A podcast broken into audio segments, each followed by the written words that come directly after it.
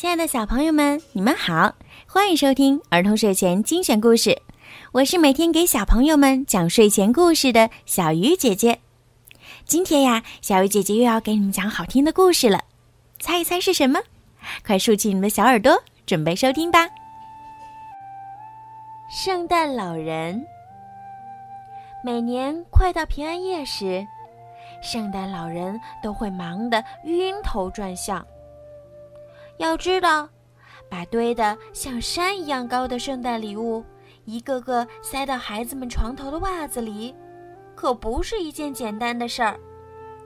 何况在送礼物之前，他还要把礼物精心包装一下，并挂上自己亲手写的贺卡。最后，还要把礼物按照孩子们的住址分好类。圣诞老人太累了。甚至觉得有点厌倦，所以，在这一年的平安夜来临之前，圣诞老人变得磨磨蹭蹭，并没有像以前那样提前做准备。每当有人问他圣诞礼物准备的怎么样时，他都会慢吞吞地说：“哦，还早呢，唉，平安夜不是还没到吗？”对，平安夜还没到，所以一点儿也不用着急。平安夜来临前的这段日子，圣诞老人不是窝在暖烘烘的被窝里睡大觉，就是躺在舒适的摇椅上晒太阳。可不管日子过得有多慢，该来的总会来的。这一天。平安夜终于到了。临近傍晚的时候，天上飘起了雪花。当圣诞老人看见孩子们正往床头上挂大大的圣诞袜时，他终于着急了。哦，天哪！我的礼物还没准备好呢。于是，他开始急急忙忙的包礼物。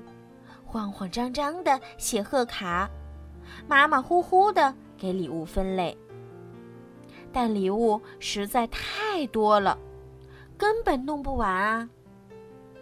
正当圣诞老人发愁的时候，窗外的雪越下越大。他抬头一看，心想：“嗯，雪下的这么大，根本没法送礼物嘛。”还是等雪停了再说吧。就这样，他干脆不着急了，又盖着被子睡觉去了。于是，在这个下着大雪的圣诞节里，没有一个孩子收到圣诞节礼物。孩子们都失望极了。孩子们给圣诞老人写了一封信。说他们再也不相信圣诞老人了。所有孩子都在信上签了名，按了手指印儿。看完信，圣诞老人觉得很伤心。孩子们说不再信任他了。他想了很久，决定做些什么来弥补孩子们。说干就干。圣诞老人急急忙忙地把礼物准备好，胡乱塞进了大大的袋子里，然后坐上了九只驯鹿拉着的大雪橇，出发了。可是，送礼物的时候，圣诞老人磨磨蹭蹭的老毛病又犯了。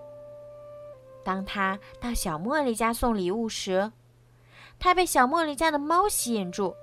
和他玩了好半天。当他到杰克家送礼物时，他喜欢上了杰克家的新式烟囱，抱着烟囱照了好几张照片儿。当他打算到爱丽丝家送礼物时，他忽然觉得有点饿，就带着九只驯鹿去了一个很远的地方，吃了一顿大餐。就这样。当所有的礼物都送完的时候，一股暖风吹到了圣诞老人的脸上。啊，冬天过去了，索菲终于等到了她的红色小礼服。可是，圣诞舞会早就结束了。艾莉终于等到了她的毛毛熊，可是他现在已经不再喜欢毛茸茸的玩具了。乔治终于等到了他的雪橇，可是雪已经都化了。孩子们又给圣诞老人写了一封信，告诉他这些礼物都来得太晚了，他们已经不需要了。圣诞老人沮丧极了，他想，如果没有那些磨磨蹭蹭，事情绝对不会像现在这样。于是，第二年的平安夜前夕，圣诞老人早早地包裹好了礼物，早早地写好了贺卡，早早地把礼物按着地址分好类。平安夜这天，他一点儿也没磨蹭，早早地背着大袋子，坐着九只驯鹿拉的雪橇出来送礼物啦。这一次。他没有和小茉莉家的猫玩，也没有和杰克家的新式烟囱合影，更没有和他的九只驯鹿吃什么大餐。他只是不停的、不停的送礼物，一份又一份。当平安夜的钟声敲响十二下的时候，圣诞老人把最后一份圣诞礼物塞到了一个孩子的圣诞袜里。虽然有点辛苦。但是他感到开心极了。